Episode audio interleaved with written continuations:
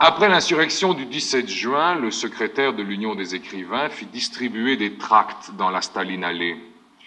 Le peuple, y lisait-on, a par sa faute perdu la confiance du gouvernement et ce n'est qu'en redoublant d'efforts qu'il peut la regagner.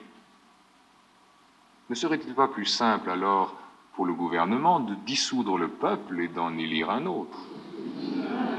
Lorsqu'elle atteint un tel degré d'évidence, la poésie se passe de commentaires. Je me tais donc et mets fin à cette très sommaire introduction à une œuvre poétique dont nous espérons avoir fait deviner l'importance. La lecture et l'étude de la poésie de Brecht ne fait que commencer, mais toute la joie est dans le début, tout le plaisir est dans le commencement. Au plaisir de commencer, jour qui pointe, première herbe, quand semble oublier la couleur même du verre, Ô première page du livre attendu, si surprenante. Lis. Lentement, trop tôt, ce qu'il te reste à lire te paraîtra mince.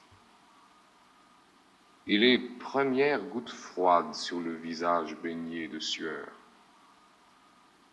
la chemise propre et fraîche, au début de l'amour,